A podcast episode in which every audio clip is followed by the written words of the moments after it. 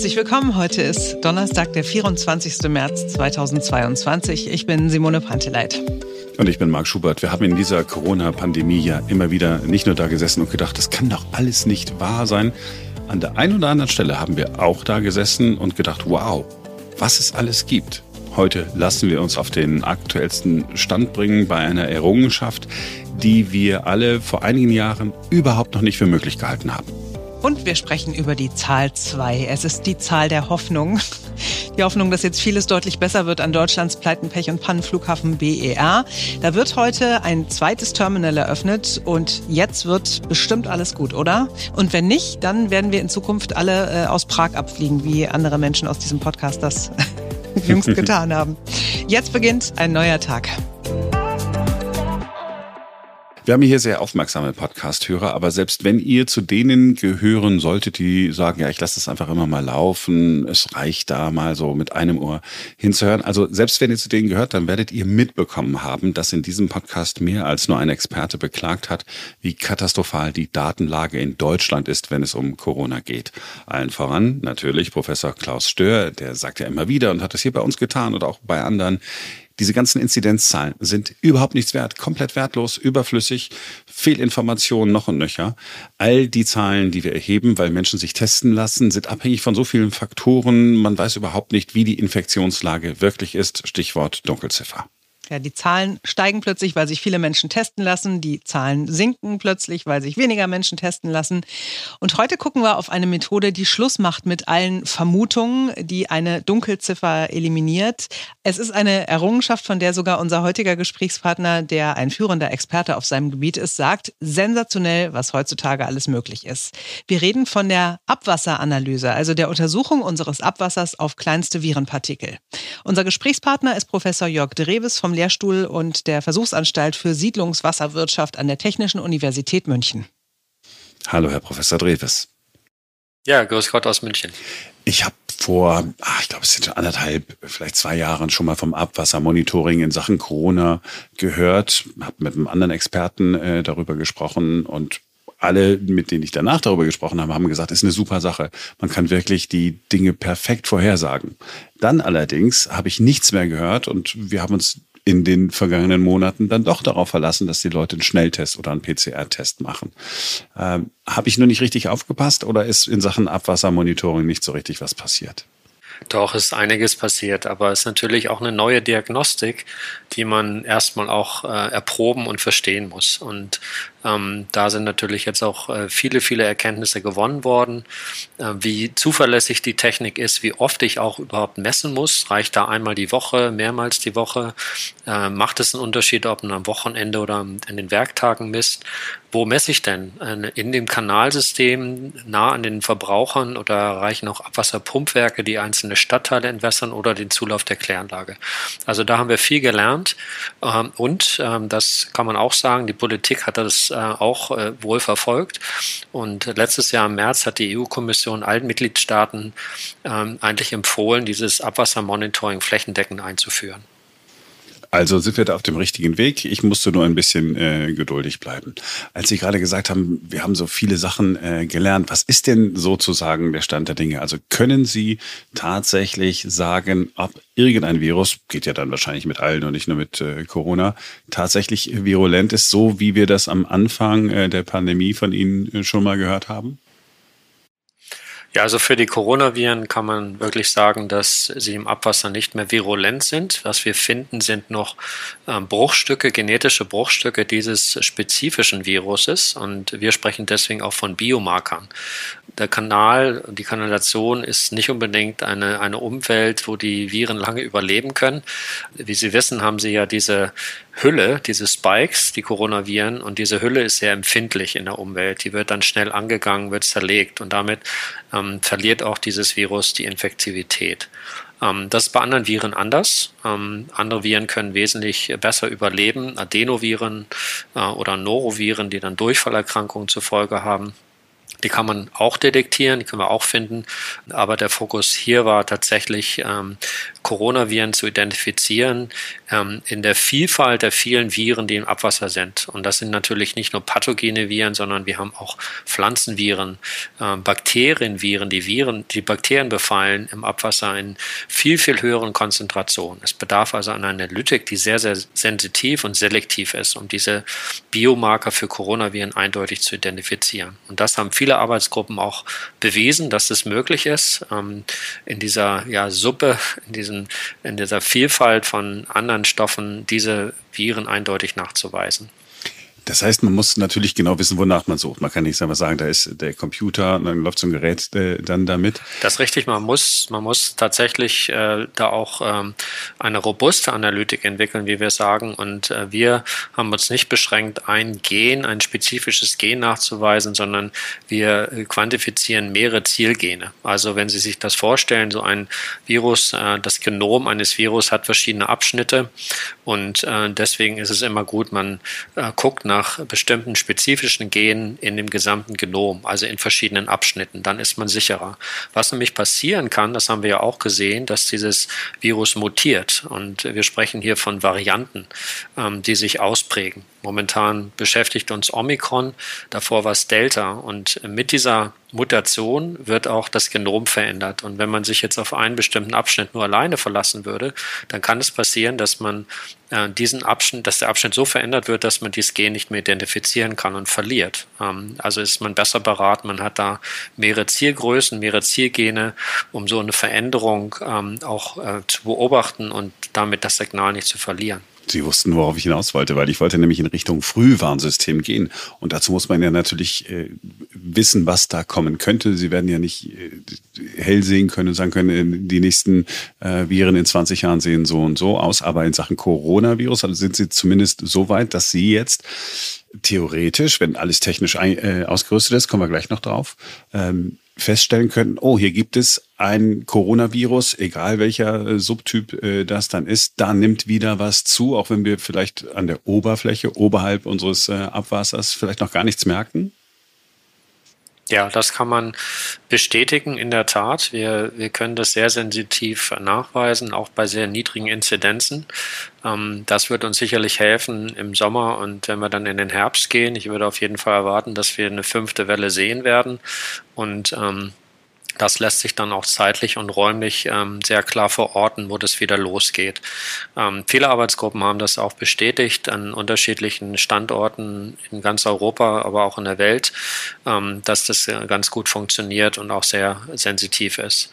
Ähm, vielleicht nochmal zurück zu den Frage der Mutation, also wenn sich das Virus weiter verändert und das tut es fortlaufend, ähm, dann schauen wir uns natürlich auch parallel die klinischen äh, Informationen an. Also wenn es Hinweise gibt auf neue Varianten, dann kann man sogenannte Primer anpassen, also die Methode, die analytische Methode schon frühzeitig so anpassen, dass man auch diese Varianten identifizieren kann. Das haben wir auch zeigen können im letzten Dezember, als die Delta-Variante von Omikron abgelöst wurde, haben wir äh, erste Omikron Omikron-Signale auch sehr frühzeitig im Abwasser detektieren können. Früher als, äh, als die an der Oberfläche? Tatsächlich einige Tage früher, als sie jetzt in den klinischen Daten abgebildet waren. Und das kann natürlich dann auch äh, sehr hilfreich sein, dass man schon auch äh, auf der kommunalen Ebene dann äh, sagen kann, in welchen äh, Kommunen eine neue Variante schon eingewandert ist oder noch kommt. Wie, wie genau kann man denn da sein? Also Abwasser, ich, ich wird wahrscheinlich von Stadt zu Stadt ein bisschen unterschiedlich sein, aber ich, ich denke, okay, alles Abwasser einer großen Region läuft in irgendeine eine Kläranlage.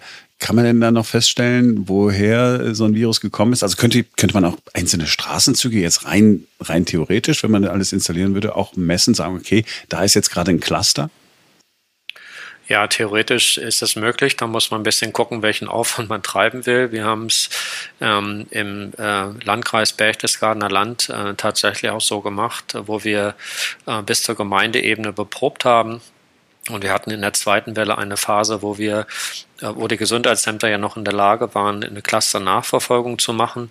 Ähm, und dort hilft natürlich so eine Diagnostik auch, das räumlich auch einzuordnen. Wir hatten dort einen Fall, wo in einer Kläranlage, die 8000 ähm, Einwohner entwässert hat, ähm, sehr auffällige Befunde auftraten, eigentlich von heute auf morgen. Und wir dann mit dem Gesundheitsamt gesprochen haben und sie hatten ein Verdachtsfall, dass vielleicht in einem Ortsteil da äh, vielleicht auch ein Ausbruchsgeschehen ist. Und wir haben dann einen zusätzlichen Probennehmer in der Kanalisation installiert äh, und diesen Ortsteil zu beproben. Das waren dann nur noch ein paar hundert Einwohner und äh, konnten da tatsächlich nachweisen, dass das ähm, der Grund war, ähm, dass äh, hier so erhöhte Befunde festzustellen waren und äh, es stellte sich heraus, dass in dem Bereich ein Straßenfest äh, stattgefunden hat, wo sich alle ähm, äh, Teilnehmer dann infiziert hatten und dann entsprechende Beiträge dann auch im Abwasser landeten. Also das hilft tatsächlich den Gesundheitsämtern hier auch bei ähm, Hot Hotspots zu identifizieren und äh, in der Cluster-Nachverfolgung. Momentan geht das natürlich nicht bei so hohen Inzidenzen. Ich bin völlig fasziniert.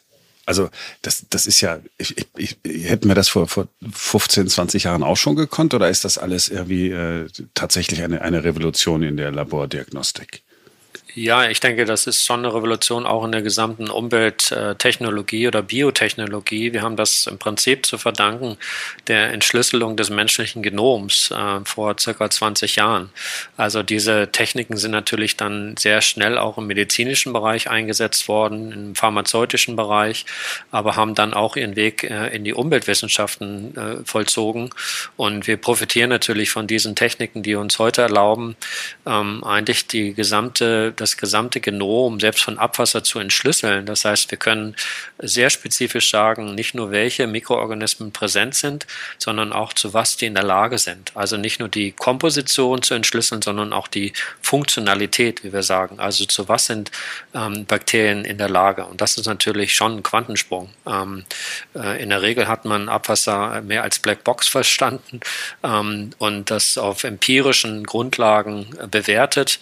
Äh, und jetzt haben wir mit dieser Diagnostik natürlich ganz, ganz andere Möglichkeiten, die auch extrem sensitiv ist, äh, was mich immer wieder selbst überrascht. Also wenn man die Vielzahl von Stoffen sich überlegt, die in so einem kommunalen Abwasser schwimmen, äh, dass man solche spezifischen Viren auch nachweisen kann oder auch Reststoffe von Haushaltschemikalien, ähm, die in Spurenkonzentration nur auftauchen, dann ist das schon ähm, sehr, sehr bemerkenswert. Ja, cool, wenn Sie selber manchmal noch überrascht sind über das, was Sie, Sie alles können. Ähm, äh, das zeigt, dass es wirklich was Besonderes ist. So, ich versuche immer nicht der große Nörgler zu sein. Ich habe am Anfang ja schon die Frage in diese Richtung gedrängt und haben sie gesagt, nee, Herr Schubert, regen Sie sich mal nicht auf. Wir sind schon in, in Deutschland ein bisschen weiter vorne. Ist es denn jetzt so, dass äh, ganz Deutschland flächendeckend ähm, mit solchen Analysestationen oder Messstationen oder Probenstationen ausgestattet ist und wird? Oder hängt das wieder ab vom Bundesland und dann von der Gemeinde und dann von dem Bezirksbürgermeister? Ja, ganz so weit sind wir noch nicht, aber wir sind äh, auf einem guten Weg. Ich hatte schon erwähnt, dass die EU-Kommission ja die Mitgliedstaaten im letzten Jahr aufgefordert hat, das flächendeckend einzuführen. Das war motiviert auch aus Studien, die aus Holland kamen und auch aus anderen Ländern, die ein bisschen kleinräumiger oder kleiner sind, wo sich das vielleicht auch schneller ausrollen lässt. Aber in einem Land mit 83 Millionen und 16 Bundesländern und sehr unterschiedlichen geografischen Bedingungen ist es natürlich ein bisschen komplexer. Und wir müssen die Zuständigkeiten klären. Ähm, das ist ja jetzt eine Diagnostik, die ähm, zwar im Umweltbereich stattfindet, aber eigentlich den Gesundheitsbereich informieren soll. Das heißt, wir haben ja Ressorts, die sich um Gesundheitsschutz kümmern und um Umweltschutz. Und die müssen sich natürlich abstimmen. Ähm, diese Probenahme ist ja mit einem gewissen Aufwand verbunden. Auch die Analytik kostet Geld. Da muss man sich also auch einigen, wer das bezahlt. Und äh, das ist zunächst mal nicht anrechenbar auf Abwassergebühren. Das heißt, äh, das Geld, was wir täglich als Konsument bezahlen für Trinkwasser und Abwasser, äh, das können wir jetzt nicht nehmen, um damit auch noch Coronaviren äh, zu messen. Das muss also abgestimmt sein. Und das sind Prozesse, die angeschoben wurden, auch auf der Bundesebene zwischen den Ministerien, das zu klären. Und dann ist die Frage der Zuständigkeit, ähm, wer das auch anordnet. Also ähm, es ist eine neue Diagnostik, die muss auch erstmal etabliert werden. Auch die Gesundheitsämter müssen lernen, mit diesen ähm, zusätzlichen Informationen umzugehen. Und äh, da haben wir natürlich jetzt eine Phase, wo die Gesundheitsämter alles andere als besonders flexibel sind mit neuen Techniken. das ist die freundlichste Formulierung, die ich in diesem Zusammenhang gehört habe. Genau. ähm, also brauchen wir wirklich sehr äh, progressive äh, ja, Gesundheitsamtsleiterinnen, die auch bereit sind, da neue Wege auszuprobieren. Und ähm, äh, da muss man auch ehrlich sein, da, da äh, äh kennen wir natürlich auch viel Skepsis äh, und äh, Bedenken beziehungsweise Abwinken, äh, dass die Ressourcen nicht zur Verfügung stehen. Also das muss natürlich dann auch vom Bundesministerium für Gesundheit und dem RKI mit begleitet werden und das tut es jetzt auch. Also da ist auch, glaube ich, eine große Unterstützung festzustellen beim Bundesministerium für Gesundheit, das als ein, ein Mordspotenzial einer neuen Diagnostik auch zu sehen. Und wir können da auch mehr sagen als nur Coronaviren. Man kann das natürlich auch erweitern auf äh, Kinderlähmung, auf Polio, auf Masern, ähm, alles Mögliche, ja, Ebola. Ja, nächste Influenza-Grippe kann man vorhersagen oder eben auch Antibiotikaresistenzverbreitung. Ja, also da, da sind sie eigentlich unbegrenzt, äh, was die Diagnostik da angeht. Sie haben ja Quantensprung schon mal gesagt. Wenn Sie, wissen Sie, ich bin, ich bin äh, Teilnehmer bei RKI bei diesem Grippe-Web. Ne? Da kriegt man einmal in der Woche eine Mail und dann wird daran erinnert, man soll sagen, ob man Symptome hat. Und da habe ich mal einfach mitgemacht und dann habe ich so überlegt, Moment mal, ist das jetzt eigentlich der Weg festzustellen, ob wir jetzt in einer Grippewelle sind äh, oder nicht? Habe beim RKI angerufen und sagen sie, ja, genau so äh, machen wir das. Und wir gucken, ob welche Meldung es von den Ärzten gibt. Und alles das natürlich ist ein totaler Zeitverzug. Sie sind ja also viel schneller. Im Abwasser ist ja dann äh, das, das Virus oder zumindest ein Partikel ist ja sofort und nicht erst mit einer Verzögerung von, von einer Woche oder so, ne? Ja, das ist richtig. Da sind wir tatsächlich schneller dabei und das ist, würde ich sagen, auch einer der großen Vorteile. Ähm, A, dass wir natürlich viel, viel weniger Proben brauchen, um eine Einschätzung abzugeben. Ähm, jeder trägt bei zu Abwasser, jeder muss auf Toilette unabhängig, ob man sich einem äh, Test unterziehen will oder nicht, erfassen sie also die Infizierten und sie erfassen das für eine gesamte Stadt oder eine gesamte Kommune mit wenigen Proben. Also das ist ein großer Vorteil.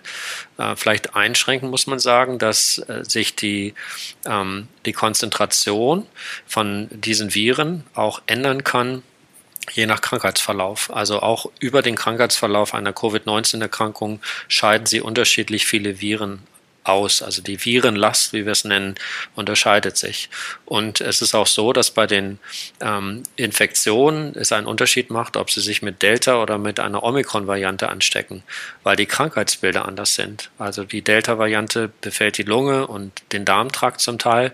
Omikron ist bekannt, eher den oberen Atemtrakt zu ähm, befallen. So, wenn Sie sich jetzt den oberen Atemtrakt vorstellen, dann verschlucken Sie vielleicht auch mal Speichel, in dem Viren drin sind, aber die müssen auch noch durch die Magenpassage. Und das gefällt den Viren nicht sehr gut. Das heißt, am Ende kommen wesentlich weniger an, als wenn sie Vireninfektionen im Darmtrakt haben. Also da unterscheiden sich die Konzentrationen und äh, das muss man ein Stück weit äh, natürlich mit bedenken dabei. Also die Vorhersage oder, oder Prognose von konkreten Infektionszahlen ist mit der Diagnostik nur bedingt möglich. Also man braucht sozusagen die Erfahrungswerte und sagen kann, okay, wenn ich jetzt äh, Omikron-Variante hier messe, dann entspricht das aber eigentlich dem Zehnfachen dessen, was sozusagen im Rachen des Menschen ist. Sozusagen, es muss noch eine Logik dahinter stehen wenn, wenn das überhaupt möglich ist. Also da, da gibt es noch keine konkreten Studien, aber was wir gesehen haben, ist auf jeden Fall, dass die Verhältnisse der Abundanzen, der Konzentration dieser Virenpartikel im Abwasser mit den Fallzahlen, mit den Inzidenzen äh, sich unterschiedlich darstellt in den verschiedenen Wellen, die wir erlebt haben. Also das sah anders aus in der zweiten, in der dritten äh, oder am Anfang der vierten Welle, die Delta dominiert ist, äh, wo wir jetzt stehen, wo wir Omikron-dominante äh, Viren haben. Was sagen äh, Sie, was sagen die Kollegen, die an anderen äh, Stellen messen? Ähm, wie ist der Stand der Dinge in Sachen Omikron, Subtyp? Was haben wir jetzt? 2, A, B? Man weiß es schon nicht mehr.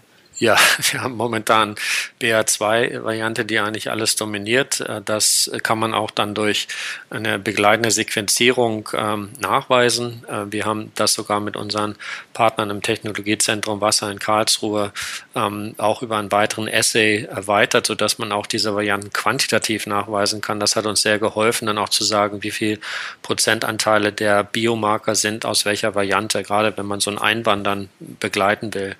Ähm, aber eigentlich äh, in Deutschland momentan haben wir eigentlich flächendeckend die Dominanz durch BA2. Und äh, da sind wir natürlich immer auf dem äh, Ausguck nach den nächsten Varianten, dass man das auch frühzeitig identifizieren kann. Und dann kriegen Sie die Informationen aus irgendeinem Labor, sagen wir mal, die Südafrikaner werden es wieder, die, die, die das Ding äh, sequenzieren. Dann muss ich mir das so vorstellen, Sie geben das dann einfach sozusagen in Ihren Computer dann da ein und dann wird diese, diese neue Variante dann auch bei Ihnen erkannt, sozusagen, ganz einfach gesagt, so Sendung mit der Maus mäßig? Ja, ganz einfach ist es nicht. Man muss dann schon die Analytik ein Stück weit anpassen, wenn man es wirklich nachweisen will. Aber durch die Sequenzierung hat man natürlich enorme Datenschätze, ähm, die man auch ähm, nochmal durchsieben kann nach anderen äh, Variantentypen, also retrospektiv im Nachgang. Ähm, das äh, ist eine riesen Informationsquelle, die man nutzen kann. Man kann aber auch ähm, gezielter vorgehen, also unsere Kollegen an der TU Darmstadt beispielsweise untersuchen auch äh, sogenannte Supersites, also Standorte, Verkehrsknotenpunkte, Flughäfen ähm, oder Häfen äh, oder große Eisenbahnknotenpunkte, wo viele Reisende auch aufschlagen, sodass man auch in diesen Punkten beispielsweise frühzeitig das Auftreten von neuen Varianten ähm, schon mal nachweisen kann. Auch sehr hilfreich. Ach, sehr gut. Also ne, ein Virus wird eingeschleppt und so. Ach, ist das sensationell. So, jetzt äh, gibt es die Daten immer irgendwo. Ähm, ähm, das RKI hat äh, besonders viele Daten, ist aber auch äh, besonders ähm, zurückhaltend, wenn man mal fragt, ey, haben Sie eigentlich Zahlen darüber? Ja, irgendwie entweder ist es nicht erhoben oder äh, es wird einfach nicht veröffentlicht. Kann ich denn diese Daten, äh, die Sie und Ihre Kollegen sammeln, äh, jetzt oder in Zukunft, wäre es nicht cool, einfach die sozusagen so ein, so ein Abwassermonitoring einfach auf Knopfdruck, minutenaktuell, tagesaktuell, weiß ich gar nicht, äh, mir im Internet angucken zu können? Äh, in manchen Städten ist es schon möglich. Ähm, wir arbeiten auch mit Kommunen, die interessiert sind, diese Informationen über Dashboards auch der Öffentlichkeit bereitzustellen. Das wird auch in wenigen Tagen im Berchtesgadener Land so sein. Im Landkreis Ebersberg sind wir dabei. Wir arbeiten auch mit dem Gesundheitsamt im Landkreis Augsburg in die Richtung. Ähm, das wären sicherlich Möglichkeiten. Momentan arbeiten wir direkt mit den Gesundheitsämtern oder den lokalen Krisenstäben zusammen. Das schien uns erstmal primär äh, der Fokus äh, zu sein, dass man hier diese Diagnostik so aufbereitet, dass auch die Entscheider damit ähm, was anfangen können. Also man kann natürlich hier interessante wissenschaftliche Studien drüber schreiben, aber für einen Entscheider in einem Krisenstab, ähm, der muss diese Daten auch so lesen können, dass sie gut aufbereitet sind äh, und interpretierbar sind. Und deswegen haben wir auch einen großen Schwerpunkt darauf gelegt, wie man diese Informationen möglichst schnell automatisiert idealerweise bereitstellen kann und so aufbereiten, dass auch ein Entscheider damit was anfangen kann. Also ganz normaler Mensch damit was anfangen kann. Ja, letztendlich sind das ja auch jetzt nicht die Fachexperten aus dem Abwasser oder für Bioanalytik. Ähm, ganz normale Menschen müssen versuchen, das auch äh, zu interpretieren und insofern äh, unterstützen wir das auch mit entsprechender ähm, ja, Statistik, sodass man da auch Trends sieht, man sieht Vergleiche, man kann das auch dann abgleichen mit den lokalen Fallzahlen ähm, und vielleicht äh, bestimmten Symbolen, die Trends nach oben oder unten anzeigen. Also so eine Ampelfunktion könnte man sich vorstellen, genau.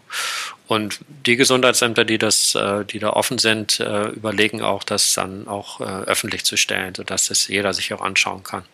Ich finde es super. Ich finde das cool, was, was alles so möglich ist. Das klingt ja so ein bisschen so, ne? wie mein Großvater gesagt hat, was heutzutage alles möglich ist. Aber tatsächlich, das ist ja echt mal etwas nach dem ganzen Zahlen, Desaster, das wir in den vergangenen Monaten erlebt haben. Man weiß einfach nicht, welche Dunkelziffer es gibt und so weiter. Und dann setzen sie sich hin und sagen, na, wir messen es einfach äh, äh, mal jeden Tag oder regelmäßig und dann wissen wir es und schon das Problem gelöst, das andere Monate vor sich hergeschoben haben. Herr Professor Dreves, haben Sie vielen Dank. Gerne. Knapp anderthalb Jahre nach der Eröffnung sind ab heute alle Gebäude des Flughafens BER geöffnet. Das ist dieser Flughafen, über den ihr schon viel gehört und gelesen habt, auch wenn ihr nicht in Berlin-Brandenburg lebt. Dieser unfassbar schlimme Pleitenpech- und Pannenflughafen, der viel zu spät eröffnet hat, viel zu teuer war und wo auch heute immer noch nicht alles glatt läuft. Marc schlägt schon die Hände im Kopf zusammen. ja, heute nun geht das zweite Terminal an den Start und die Hoffnung ist sehr groß, dass sich dieses ganze Chaos der letzten Monate in Luft auflöst. Ja, das könnte man ja hoffen. Man könnte aber auch vermuten, dass, weil es der BER ist, bei einem zweiten Terminal sich einfach die Probleme verdoppeln. Das kann natürlich sein. So, und jetzt ist Ferenc Reinke bei uns, unsere Allzweckwaffe in der Redaktion. Du hast dich ein bisschen mit diesem Terminal 2 beschäftigt. Was wird denn da jetzt passieren und wird jetzt alles besser?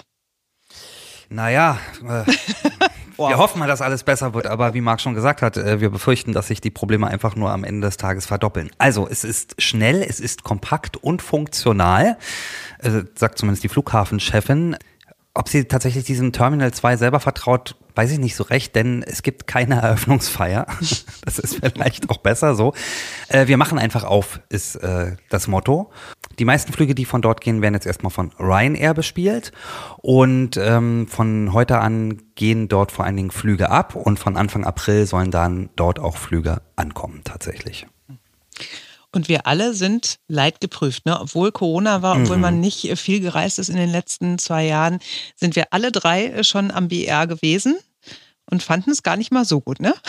Ja, überhaupt nicht. Ich bin der einzige von uns dreien, der schon zweimal fast sein Flugzeug äh, verpasst hätte, tatsächlich. Das letzte Mal vor wenigen Wochen, als ich wirklich, es ist nicht zu glauben, ich bin dreieinhalb Stunden vor dem Flug da gewesen, weil ich ja wusste, es ist der BER. Und tatsächlich kam ich erst in das Terminal nach dem Check-in und nach der Sicherheitskontrolle. Also es hat so lange gedauert, dass es der Last Call war. Ich war tatsächlich der letzte Passagier. Schön mit hinrennen. Ja, mitrennen. Ich bin nur nach München geflogen und weil äh, ich da auch pünktlich ankommen wollte, habe ich diesen Priority-Status gehabt und äh, es gibt eben auch beim, bei der Sicherheit eine Priority Lane und dann bin ich in den Sicherheitsbereich rein und bin dann da zu so einem Typi hin und habe gesagt, Entschuldigung, wo ist denn jetzt hier äh, die Priority Lane? Und dann sagte der, ja, die ist nicht hier. dann habe ich gesagt, aber warum? Hier ist doch der Sicherheitsbereich. Hat er gesagt, nee, da müssen Sie wieder rausgehen. Da gibt es also für Priority-Leute gibt es dann nochmal eine extra Lane außerhalb. Problem ist aber, wenn Sie da jetzt rausgehen, müssen Sie eine Viertelstunde auch draußen bleiben. Also Sie dürfen erst nach einer Viertelstunde wieder in den Sicherheitsbereich rein. Also von daher ist es wahrscheinlich besser, wenn Sie jetzt einfach hier bleiben und sich anstellen. Und, und dann, halt, wo ich ja gedacht habe, so, okay, es ist mein allererster Flug und es geht gleich was schief und es wird so jedem Klischee gerecht.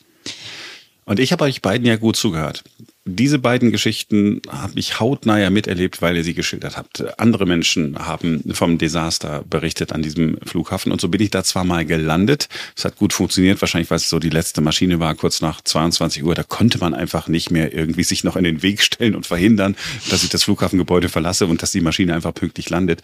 Den umgekehrten Weg habe ich nicht gemacht. Und weil ihr das erzählt habt, habe ich äh, bei so einer Suchmaschine, ich versuche da auf mehreren Suchmaschinen zu gucken, bei Swoodoo und bei Idealo habe ich nach äh, Flügen gesucht. Und dann kann man ja so eine Umkreissuche machen. Dann kannst du halt mehrere Flughäfen angeben. Da habe ich gedacht, okay, gibst du mal ein äh, Leipzig, Dresden, Frankfurt, München, weil ich gedacht habe, okay, da, da setzt du dich halt einfach in den Zug, wenn du nach Frankfurt oder München willst. So, und dann wurde mir sogar Prag vorgeschlagen. Ne? Hier, nimm doch noch Prag mit dazu als Abflughafen. Äh, Ist auch von Berlin vier Stunden entfernt, so wie Frankfurt oder München mit dem Zug. Ein extremer Vorteil ist noch, in Prag waren die Flüge halb so teuer. Kein Witz, halb so teuer. Obwohl es ein Flug mehr war. Ich musste einmal mehr umsteigen, aber es war halb so teuer, als wenn ich äh, von Deutschland aus geflogen wäre. Punkt eins. Und Punkt zwei, als ich dann in Prag war, es hat ist kein Witz. Ich habe das noch nie erlebt. Ja, also der Flughafen war jetzt nicht komplett leer, wahrscheinlich auch nicht so voll wie vor Corona-Zeiten. Ich komme da rein, betrete das äh, Flughafengebäude, gehe zu dem Schalter, ich bin sofort dran. Dann bekomme ich meine Bordkarten, gehe durch die Sicherheitsschleuse, wo keine einzige Schlange war. Es waren alle diese, diese, diese Sicherheitsdinger äh, besetzt, weißt du, diese Bänder wurde dann, alles, alles war voll. Menschen saßen da, ich, ich nehme an, der eine oder andere hat Netflix geguckt, weil so wenig zu tun war. Wie gesagt, es war, war nicht leer, aber es war einfach alles besetzt und es waren elf Minuten da war ich auf der, wie, wie sagt man, Airside, auf der Seite äh, hinter der Sicherheitskontrolle. Elf Minuten. Und wenn ich dann eure Geschichten höre, ihr seid dreieinhalb Stunden vorher da. Ich hätte tatsächlich, also wenn ich jetzt 15 Minuten äh, äh, zu früh gewesen wäre, hätte ich noch vier Minuten äh, gehabt, um keine Ahnung, im Duty Free was, was einzukaufen. Das ist auch sensationell. Ich vermeide diesen Flughafen einfach, bis der so richtig funktioniert. Und ich erwarte gar nicht darauf, dass es dieses Jahr passiert oder nächstes. Ich finde gar nicht so schlimm, dass man äh, vielleicht mal lange warten muss oder so, äh, sondern ähm, das kann ja mal vorkommen, aber dass es so unkalkulierbar ist. Also es gibt ja Tage, da kommst du an den Flughafen und da geht es auch am BR genauso, wie du gerade beschrieben hast. Und gehst am nächsten Tag und dann ist da das totale Chaos. Und äh, man stirbt natürlich tausend Tode. Bei meiner Geschichte kommt tatsächlich dazu, dass ich vor mir mehrere Leute erlebt habe, die dann tatsächlich, weil sie in dieser extrem langen Schlange, die, bei der es extrem langsam nur vorwärts ging, die haben tatsächlich ihre Flüge verpasst und es waren Fernflüge und das ist natürlich unglaublich ärgerlich. Aber du hattest ja die Vermutung geäußert, dass es gar nicht so sehr am Flughafen liegt, sondern an der Firma, die da beauftragt wurde, um das Ganze abzuwickeln. Das ist zumindest so mein Eindruck, weil am Ende ist es ja so, dass an diesen, an diesen Check-ins zum Beispiel sitzen ja gar nicht direkte Mitarbeiter häufig von den Airlines, sondern da sitzen ja oft Leute von diesem Dienstleister. Beim Sicherheitsbereich ist es genau dasselbe. Und ich habe, tut mir leid, das Gefühl, äh, dass diese Firma das halt überhaupt nicht im Griff hat. Also wenn ich sehe in einem Terminal, dass so eine extreme lange Schlange entsteht und wir reden hier von, in meinem Fall, es war morgens um 4.30 Uhr. Und die Schlange zog sich durch das komplette Terminal durch. Wenn ich das sehe, dann muss ich doch irgendwie Kapazitäten haben, um darauf zu reagieren, um zu sagen, im Zweifelsfall, okay, ich mache noch mehr Schalter auf oder ich schicke Mitarbeiter, die ziehen die Leute raus, deren Flüge in wenigen Minuten gehen. Aber dass nichts passiert, dass gar nichts passiert tatsächlich. Und das hinterlässt bei mir äh, am Ende den Eindruck tatsächlich, dass diese Firma das einfach nicht im Griff hat. Die sagen, sie finden die Leute nicht. wegen Corona-Pandemie sind die Auflagen mehr geworden und wegen Corona-Pandemie sind so viele Leute krank ne, das ist, das, das hört man jetzt überall. Sobald es irgendwo jetzt länger dauert, ach ja, nee, wegen, wegen Corona. Das ist jetzt die äh, super Hauptausrede. Also wir wissen ja, in Berlin hat der Flughafen vor Corona, da war Corona noch gar nicht erfunden. Da war das Terminalgebäude noch nicht fertig, da hat der Flughafen schon nicht funktioniert. Mhm. Muss man ja auch erst einmal, einmal schaffen. Und dann haben sie gesagt, ja, bis zum, bis zum Sommer, bis zu diesem Sommer wird es wahrscheinlich noch Probleme geben. Ich verstehe, aber ich bin da total bei dir, Ferenc. Ich, ich verstehe nicht, wo das Problem denn wirklich ist. Wenn ich also weiß, ich habe jetzt zu wenig Personal und brauche aber Personal, da gibt es nämlich eine Lösung. Wenn ich Personal brauche und zu den vorhandenen Konditionen finde ich keins, dann muss ich mir was überlegen. Und dazu gehört dann möglicherweise, ich will den Leuten jetzt nicht Geld in den Rachen werfen, aber einfach die Leute besser zu bezahlen. Hm. Absolut. Das, oder ist das, ist das nicht eine Lösung? Und ja, dann, dann sind die Flüge halt teurer. Wenn der Flug dann fünf Euro teurer ist, dann ist er halt fünf Euro teurer. Aber was dagegen spricht, ist, ich meine, wir hatten überall Corona und an anderen deutschen Flughäfen läuft es ja dann doch sehr gut. Und diese Firma, die das in Berlin macht, die macht das ja auch in Frankfurt und in München und in weiß ich nicht wo. Also von daher. Vielleicht ist es auch wirklich ein Berliner Phänomen, dass wir besonders unfähig sind. Oder ich weiß es nicht. Keine Ahnung. Auf jeden Fall, was ich mich noch gefragt habe, also es gibt ja Terminal 1, ja, dieses große Hauptterminal. Mhm. Ähm, dann gibt es ab heute Terminal 2. Und dann gibt es noch das Terminal 5, das ist äh, der alte Flughafen Schönefeld.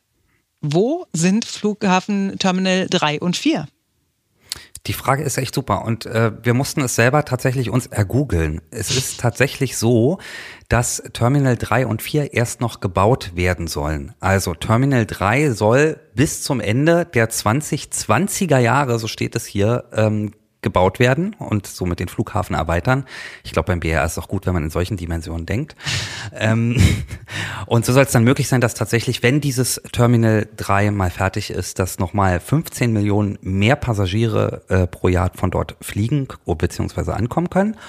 Und dann Terminal 4 ist auch irgendwie angedacht, aber da ist noch nicht mal bekannt, äh, wann überhaupt äh, damit angefangen wird zu bauen. Wenn dieses Terminal 4 dann nochmal dazu käme, dann könnte man nochmal sechs Millionen weitere Passagiere ankommen oder abfliegen lassen. Aber wie gesagt, ist noch gar nicht geplant.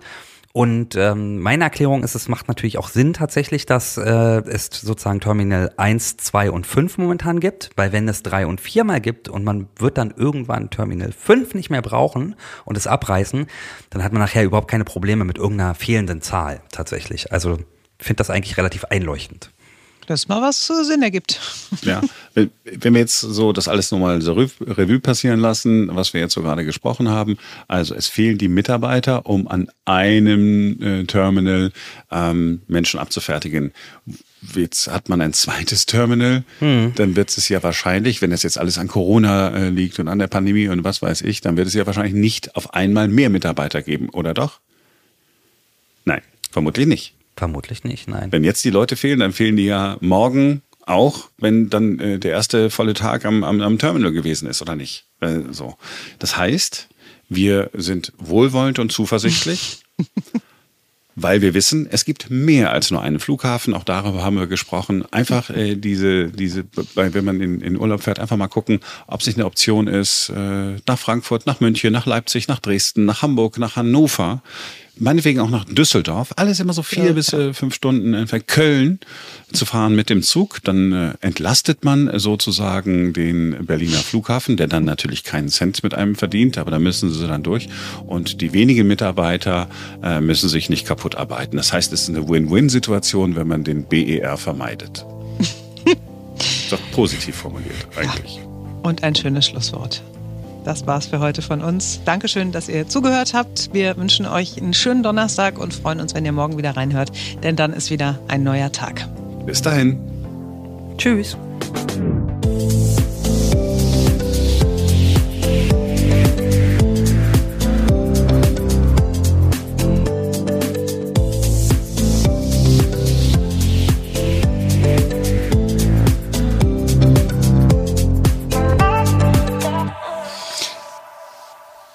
Haben wir gesagt, wer wir sind? Ja, haben wir.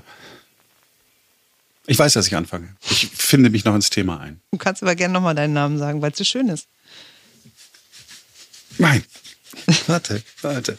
Ich muss mich, warte, ich fühle mich ein. Den Marc juckt es.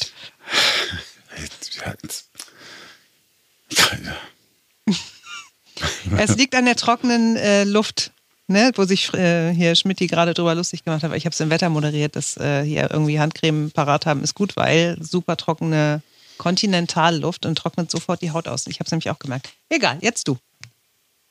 Wäre eine Lösung, wenn man diese Kontinentalluft äh, nicht mehr will, einfach vom Kontinent wegzugehen und auf dem Ozean zu leben?